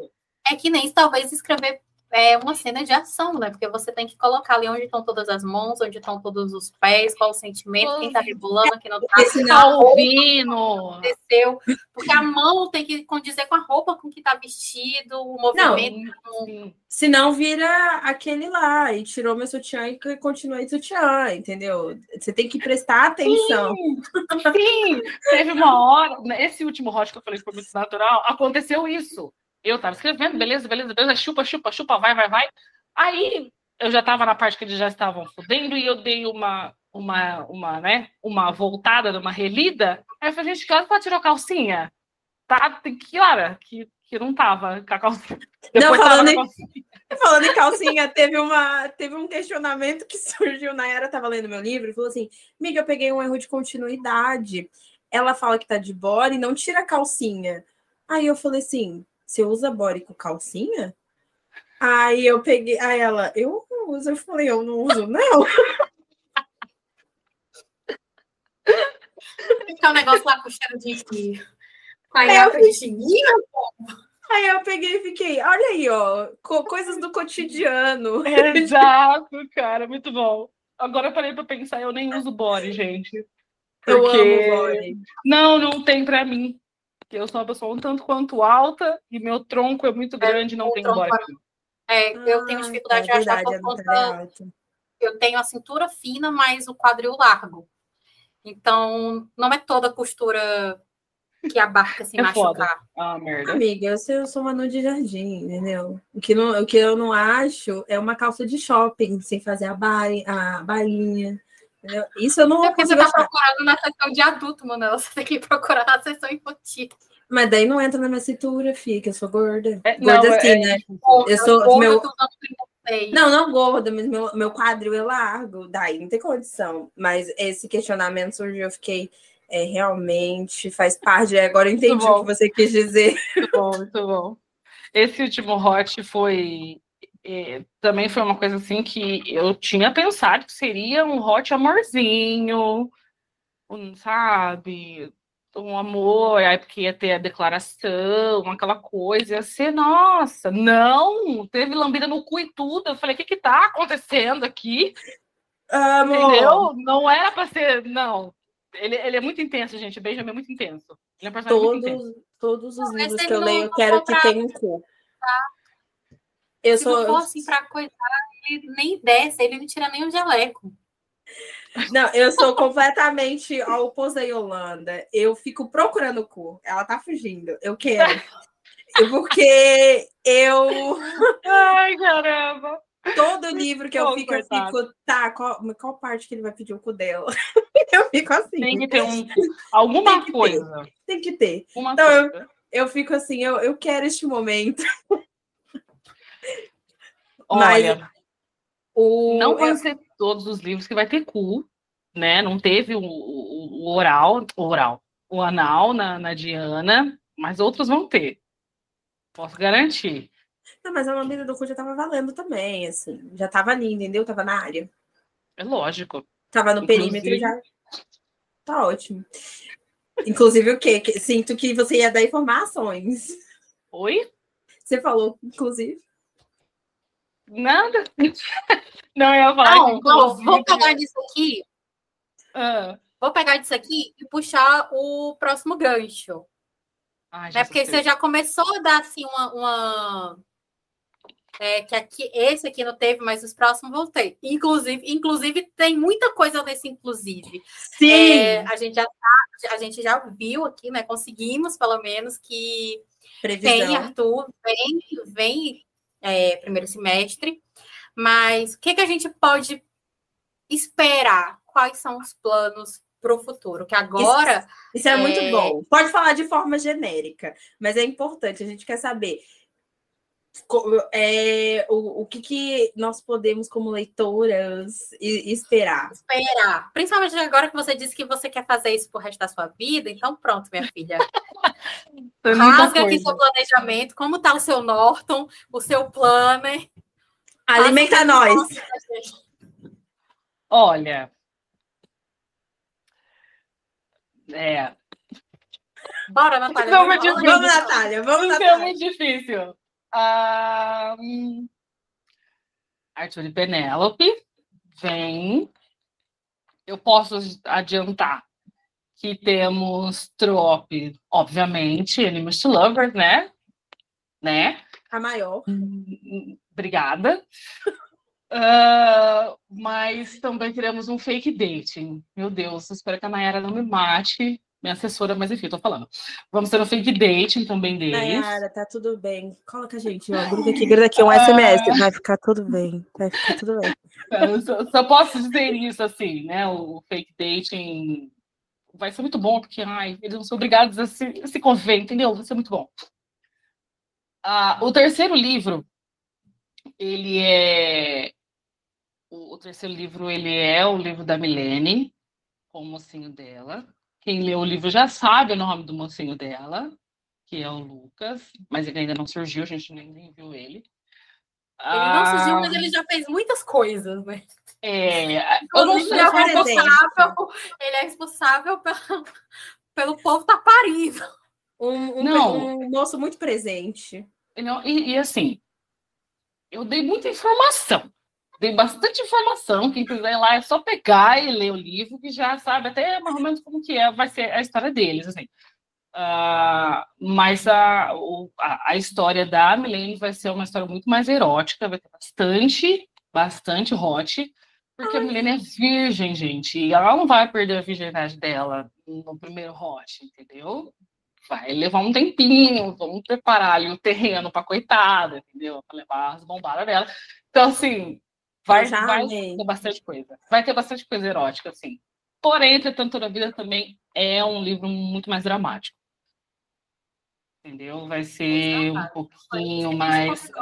A gente pediu. É, vai ser triste. O brilho sumindo. Ai. Equilibra tudo, gente. Vai ter putaria, mas também vai ter choro, entendeu? É Mas, sobre. gente, eu não Putaria, entendo esse. putaria não. Putaria, assim. É, eu É, não, não. entendo. É, é a desculpa de toda autora. Ai, equilíbrio, gente. Vai ter um draminha, mas vocês vão ter muito hot. Olha.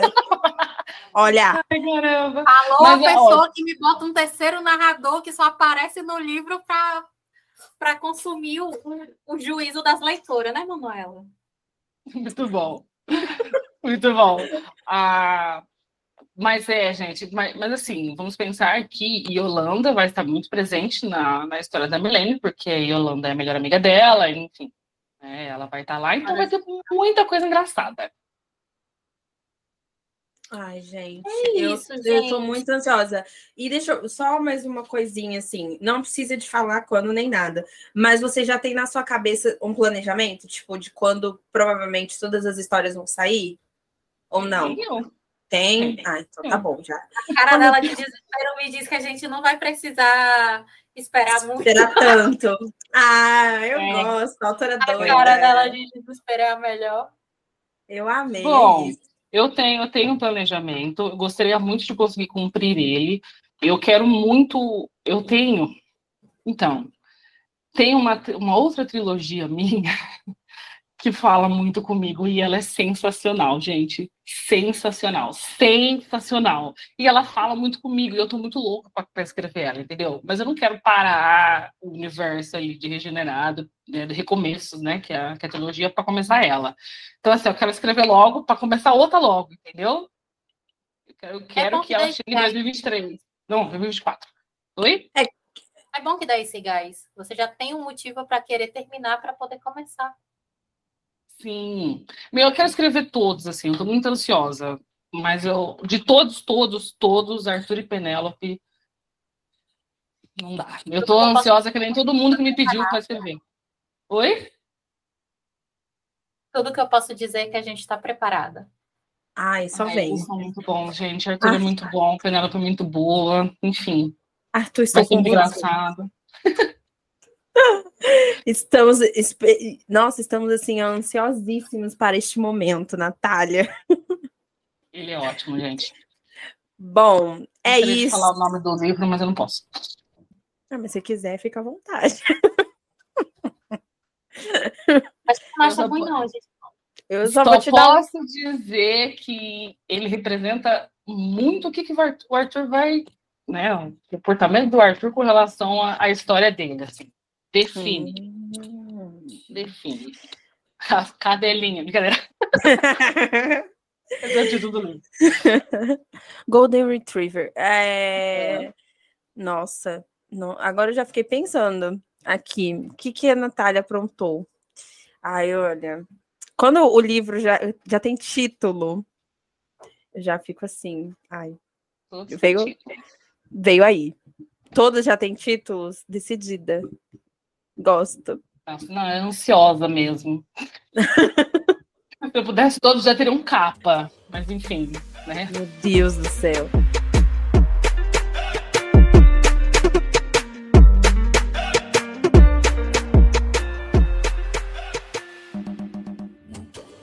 É isso, Nath. Muito obrigada. Antes da gente encerrar, eu queria perguntar para a Nai. Ô, Nai, a gente falou dos pontos positivos, pontos, é, todos os nossos pontos positivos. Você quer falar, você tem algum ponto positivo, negativo, aliás? Eu não tenho. Tô pensando. É, eu não. Eu, eu tava. Essa conversa toda agora no final, eu tava pensando, será que eu tenho ponto negativo? Tem. Não tenho. Tem. Tem? Eu tenho. Tem. É, e eu acho que eu até falei isso com a Nath quando eu tava. Quando eu li lá os capítulos, né? É, dela antes do livro ser lançado. É que, na verdade, não é um ponto negativo ou não, e não foi algo que me incomodou ou algo que interferiu na minha experiência de leitura.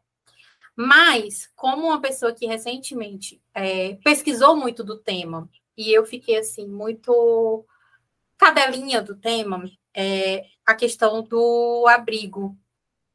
Hum. Eu fiquei mais curiosa com relação a, a, a, ver o desenvolvimento do abrigo. E por que, que eu digo que ele não, não necessariamente é um ponto negativo para mim?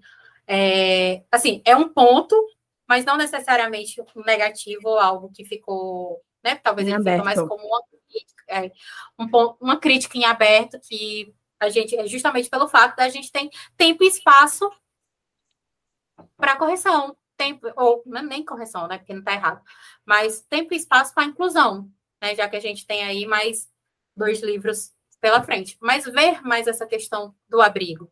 A gente viu, a gente teve, mas sim é um ponto negativo. A gente teve muito tempo da mamacita no hospital, que a coitada não merecia, e esse tempo a gente poderia estar investida ali, ver ela com as crianças, ver ela com as meninas, que é muito bonito. Foi muito bonito de ver ela ali com as meninas, a relação que foi construída. Óbvio, né? É, e justo a gente vê mais intimamente ali com a Diana, porque aqui é a nossa protagonista, mas eu ainda fiquei assim nesse meu carente.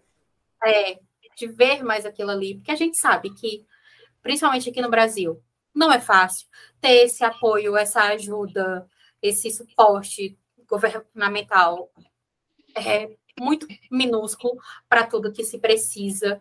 É, até mesmo no caso do dela, que é totalmente completo. As crianças têm educação, têm ensino dentro da própria instituição, que teoricamente iniciou-se como uma instituição particular, né, para depois é, particular, porque eu digo, né, que era da mamacita, para depois vir ser algo do governo e tal.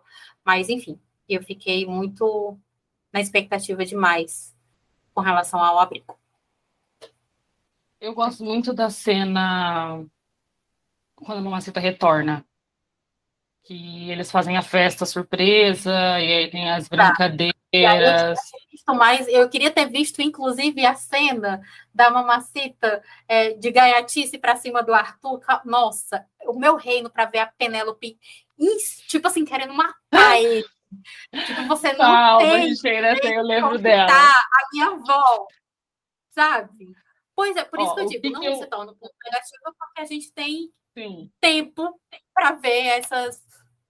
É, essas eu tenho o que, que eu tenho planejado para os próximos livros é assim é inevitável o, o abrigo não estar presente, né? Porque Sim. por mais que era mais uma foi o lar da, da Diana durante muito tempo, ainda assim as meninas são muito presentes lá. Né? Penélope, tá, a Penélope tem mãe, mas Uhum. né, ela sempre estava lá. É uma coisa que vai estar sempre, em todos os livros. Mamacita vai estar em todos os livros, tanto por isso que ela não ia morrer, gente. Eu nunca pensei em matar a Mamacita, tá? Nunca usou a minha Você é cabeça. louca. Não. Só precisava gatilhar a Diana, mas de resto ela sempre foi ser viva. E ela vai estar presente em tudo, ela vai estar dando seus lindos conselhos em, em todos os, né, em todos os momentos, assim. Então vai acontecer.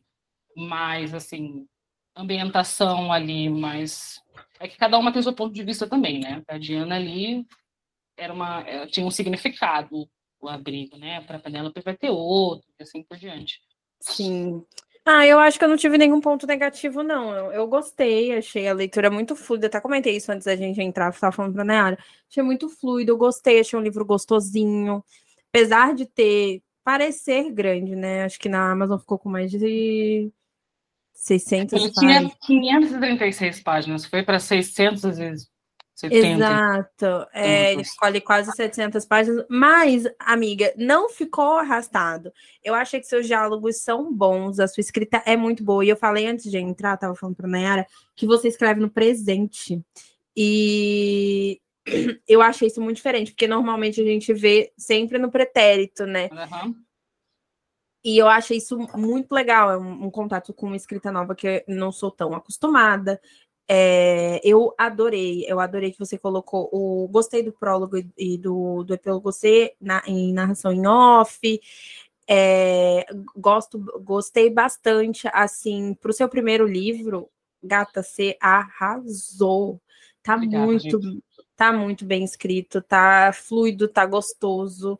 É, para um livro de apresentação também eu consegui entender todo o seu universo, como as pessoas se conectam nele, é, o dia a dia dos seus personagens. Eu já, eu já, acho que eu já falei aqui algumas vezes no podcast que eu gosto muito de entender o que cada personagem faz. Eu gosto de saber a rotina. Eu gosto. É importante que cada um tenha a vida, né? Exatamente. Uhum. Então, eu gosto de ter o dia a dia da Diana ali, o que ela faz, o que ela deixa de fazer, a explicação do bem quanto ao, ao trabalho dele. Então, assim, é... não, não, porque às vezes a, gente lê umas coisas que fica tipo, Tá, ele vai lá, ah, foi pro escritório, voltei. Eu, tá, mas e aí, o que você fez? Uhum. Então, é, eu gosto de ter essa explicação e eu gostei muito, de verdade. Eu adorei seu livro, parabéns, é uma história muito boa. E eu acho que é isso, sim. Obrigada por ter topado, participado com a gente para poder falar sobre a sua estreia. Foi ótimo. Espero que você tenha gostado.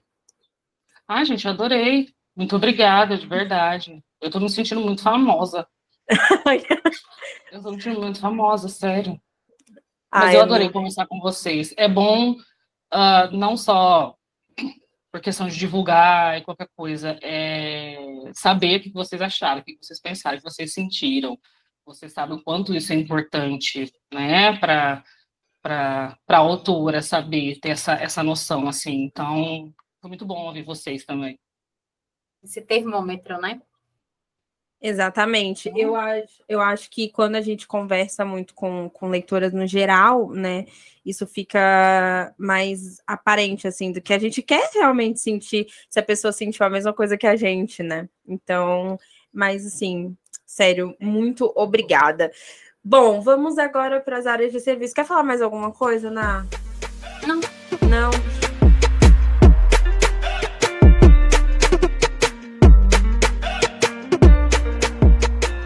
É... Então vamos por serviços. Nath, pode divulgar esse é seu momento. Divulguei, falem das suas redes sociais, como as pessoas podem te encontrar, como as pessoas podem achar o seu livro. Ai, minhas redes sociais. Eu normalmente só fico no Instagram, mas é, é meu arroba, é arroba Natália não, mentira. Autora N. Tio Kylo. Você vai sim aprender a escrever meu nome. Ele não é difícil, gente. Eu juro que ele é muito simples. É só Tio Kylo. Uh, eu fiz um Twitter esses tempos, que é o mesmo arroba. Um dia eu vou aprender a mexer nele. Ah, eu tô tá? seguindo lá. Eu já vi que ela postou eu umas nem coisas. sei o que fazer, mas enfim. Eu tenho um Twitter. Uh, Regenerado tá na Amazon por favor, depois que lê, avalie, tá? Que isso ajuda muito a escritora que vos fala para saber a opinião de vocês. E é isso, gente. O que mais tem que falar? Não, o que você quiser, amor. ah, eu prometo que eu vou me esforçar para trazer todos os livros que vocês quiserem. Ou pelo menos a maioria deles. Ai, por favor. Pode Yolanda, Oi? E, aí, não, não entendi. Oi. Ai, Vou ai. me esforçar, tá? Mas Bom, é, é isso. Bom, vamos lá. Eu aqui estou com a sinopse do livro, vou ler para vocês como a gente sempre faz, tá? E daí a gente vai para os recadinhos finais. Vamos lá. Tenho medo de não conseguir evitá-lo como gostaria, permitir que se aproxime demais e o queime com todo o fogo destruidor que carrego dentro de mim. Aos 27 anos, Diana é uma mulher inteligente e reservada. Sua postura tranquila esconde uma mente e um coração devastados por um trauma de infância. A última coisa que precisa é entregar seu coração para alguém, apenas para que essa pessoa vá embora quando conhecer seus maiores pesadelos. Até que um incidente a faz conhecer um homem mais atraente que já viu e colocar em xeque tudo que acreditava, tudo que acredita. Benjamin tem 31 anos, é um médico bem-sucedido, educado, pai de pet e bonito o pacote completo. Por muito tempo tirou proveito das, das suas qualidades, até o momento em que relações casuais se tornaram desinteressantes. Com sorrisos safados e provocações incessantes, ele tentará conquistar uma certa baixinha de olhos castanhos claros que surgiu em sua vida de modo inesperado. Ela não quer se apaixonar. Ele nunca teve problema com isso. Ela não tem. Ela acredita que tem muita bagagem. Ele é o homem mais paciente de todos. Ela o deseja. Ele a deseja. Ela tentará resistir aos seus encantos. Ele irá quebrar todos os muros que ela construiu. Pode um coração despedaçado pela dor ser regenerado? É isso. Uh, sentiram, sentiram? É isso, gente. Você encontra regenerado na Amazon. Não deixem de baixar se você tiver o Kingdom Unlimited. Então, baixe, leia, porque páginas lidas é importante. Depois, compre e avalie, não deixe de avaliar. Lembrando sempre que PDF é crime, não consuma. Então, não deixe, inclusive que a gente está nessa, nessa, nesse momento de Black Friday, você pode conseguir o seu Kindle Unlimited por R$ 1,99 por três meses. Então, se você não tiver, adquira de forma legal, tá? Lindo. Nay... Nay, você ia falar alguma coisa? Não era isso do PDF. ah, do PDF. É. Bom, aqui no Spotify, a lição de casa continua sempre a mesma. A gente tem um average aí de avaliação de 0 a 5. A gente sempre recomenda 5, mas dê quanto você acha que a gente merece. É, não deixe de seguir aqui, que essa é a métrica que o Spotify entende e entrega para vocês. Recentemente, enquanto estamos gravando isso, na última semana, ficamos no top 100 e queremos agradecer muito, muito, muito, muito a quem ouve aqui. É, foi muito especial para gente, então continue compartilhando, divulgando, falando sobre a gente. Isso é extremamente importante. Se você quiser ficar um pouquinho mais perto de nós, siga a gente em todas as nossas redes sociais, Ressaca o Podcast, no Instagram, no Twitter e também no TikTok. As nossas redes sociais pessoais também estão lá disponíveis no nosso perfil, mas no site da NAI também no TikTok, Instagram e Twitter, e a autora Manuela também nessas redes sociais. Não deixem de seguir a gente e não deixem também de seguir a dona Natália, que ela também está lá presente, posta várias coisas muito fofinhas. Provavelmente vai começar a postar aí, os próximos vêm aí, né? Então, para você sempre estar tá ligada nos spoilers, não deixem de seguir a gata. E é isso. Muito obrigada por ouvir a gente. Muito obrigada. Até a próxima, Natália. Espero que você tenha gostado e estamos aí com as portas abertas. Volte sempre. Exatamente. Obrigada, gente. Eu adorei. Muito obrigada. Beijo. Tchau, tchau. Beijo.